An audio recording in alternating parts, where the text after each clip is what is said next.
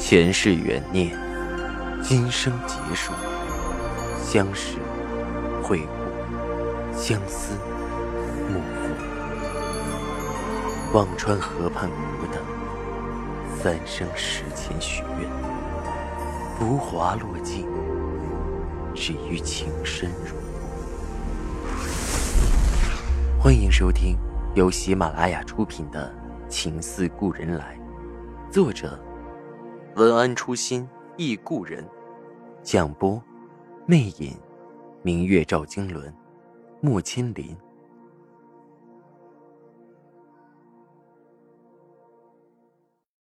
二百零二集，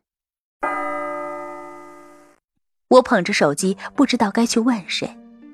人最悲哀的事，莫过于在陷入绝境的时候，却发现手机的通讯录里没有一个号码能拨得出去。已经是半夜两点了，还是没有任何消息。我的心一横，如今能问的只有一个人。我咬牙拨通了姚青莲的电话，她一定知道的。且不说她也算是司之恒的股东，便是她和赵信简的勾搭结盟，也绝不会一点消息都没有。电话响了两声，很快通了。姚青莲的声音在午夜里没有一丝的疲惫困倦。依然精神十足，甚至带着点亢奋。宋清扬，什么事儿？我竭力平静地问着他。我想问问，司之恒出了什么事？姚青莲突然大声笑了，半晌止住笑，冷哼道：“宋清扬呀，宋清扬，你真是煮熟的鸭子，死了还嘴硬。”你是关心司之恒出什么事儿吗？还是想问赵以静现在在哪儿？我的心猛地揪了起来。你什么意思？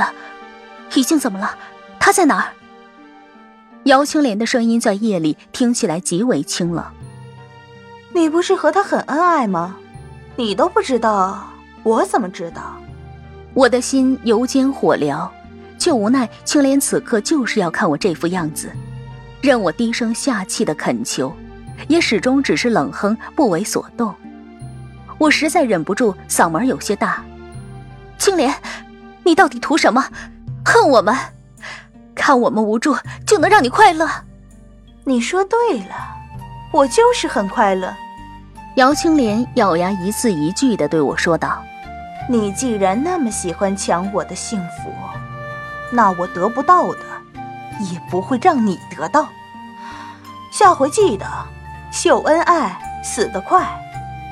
姚青莲冷冷地说着：“明天早晨八点你就知道了。”说完挂了电话，我再也打不进去。早晨八点，那又是什么意思？我一夜没合眼，眼睛直勾勾地盯着墙上的挂钟。夜萧索而凄清。我裹着毯子在楼下的客厅里坐了一夜，只看得夜色褪去，白昼到来。李姐送暖暖去幼儿园，我再次打赵雨静的电话，还是不通。我又上网去看新闻，却在一个司之恒主流网站上一眼就看到醒目的头条消息：知名丝绸企业试验蚕种处置不当，使当地蚕农损失惨重。我颤抖着手点进去。报道里没有明确该知名企业的名字，但是行内人一看便知道是司之恒。上面派下来的那个合作项目，病毒转基因的试验蚕种处理中出现了错漏，导致大量携带某种疫病的蚕种外流，并且疫情传播迅速。由于司之恒蚕种厂所在的地区本就是个蚕种重地。到处是桑蚕的蚕农和家庭式蚕种小厂，这场疫病的后果使当地的许多蚕出现了身体变黄、拉白色蚕屎的病情。如果控制不力，也许会给当地带来毁灭性的损失。现在该企业的法人已经被控制。我盯着电脑屏幕，脑子已经完全木了。已被控制四个字几乎把我击倒。蚕种厂出事，我以为是司之恒自己的厂出了事，没想到是祸及一个村，这属于重大事故。可是只是意外啊，为什么要先控制法人？我在屋里待不住了，我一刻也待不住，我飞快的跑出去开车去司之恒。我不知道自己能见到谁，但我一定要去问问到底是怎么回事。我从没在市区开的那么快，几乎一路横冲直撞的奔到了司之恒的楼下。但是没有照妖镜，任凭我磨破了嘴皮，我就是进不去那个大门。世情冷暖，人情淡薄。我不知道有谁能告诉我，明天就要成为我丈夫的赵以静，他此刻好不好？只看到有人进进出出，来来往往，却没有一个人是我认识的。我心急如焚的在门口来回走，只恨不得硬闯进去。等了半晌，忽然一辆黑色的车开到了大门口，在保安抬杆的瞬间停了下来。我已经无法顾及太多的脸面，大步走过去，拍了拍车窗。不管是谁，只恳求他能带我进去。玻璃落了下来，车里坐着的竟然是赵信如。看到我，有些意外。青阳，我愣了一下，我没想到车里的会是他，一下子眼泪就落了下来。赵董，能告诉我怡静在哪吗？赵信如看上去很憔悴，和我上次见到的时候简直不可同日而语。他对我说道：“上车吧。”我赶紧打开右侧后面的车门，坐了进去，和赵信如并排坐着。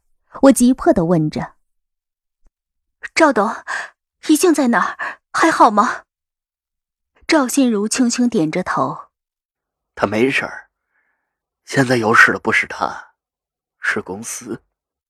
话没说完，他就开始用力的咳嗽，气息都几乎不稳。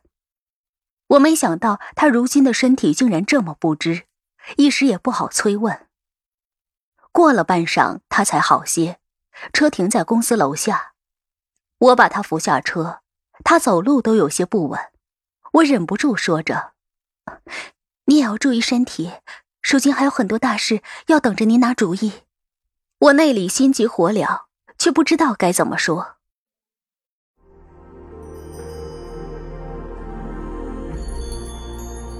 您正在收听的是喜马拉雅出品的长篇穿越小说《情似故人来》。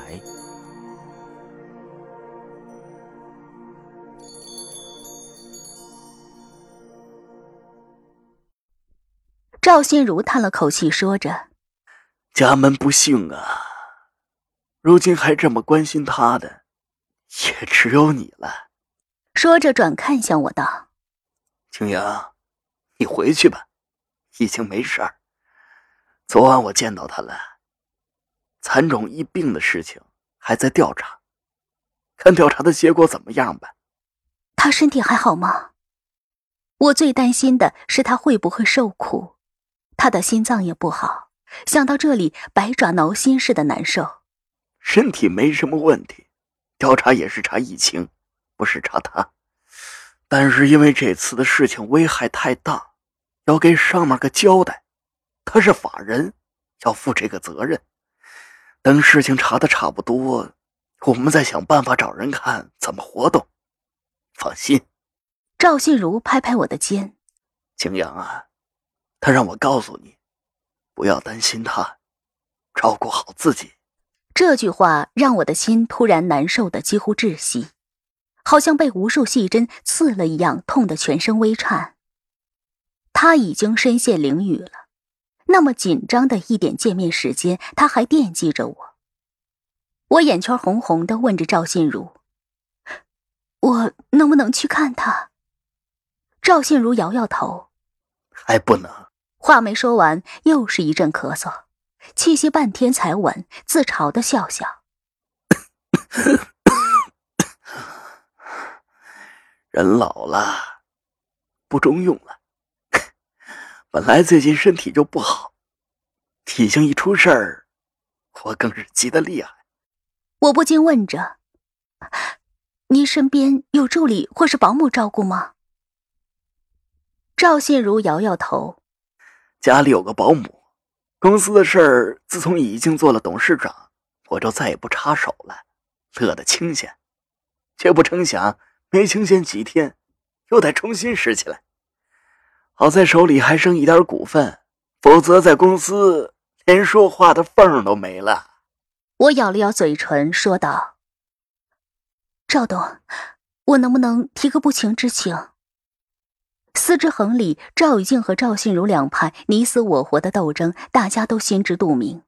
我也不打马虎眼。如今公司里缺个能为以静撑着的人，只能靠您。我又急着想知道以静的情况，哪怕一点一滴，对我都非常重要。所以，我能不能暂时以您的私人助理的身份在您身边，在您需要人的时候，也能有个跑前跑后帮您办点事儿的人？我的语气极为诚恳。司之恒如今像个混乱的毛线球，我唯一能扯着的头就是赵信如，其他的人我连个打听说话的都没有。赵信如想了一会儿，说道：“也好，我如今办事儿，身边缺人手，也有些不方便。不过你要记着，多看多听，不要说话。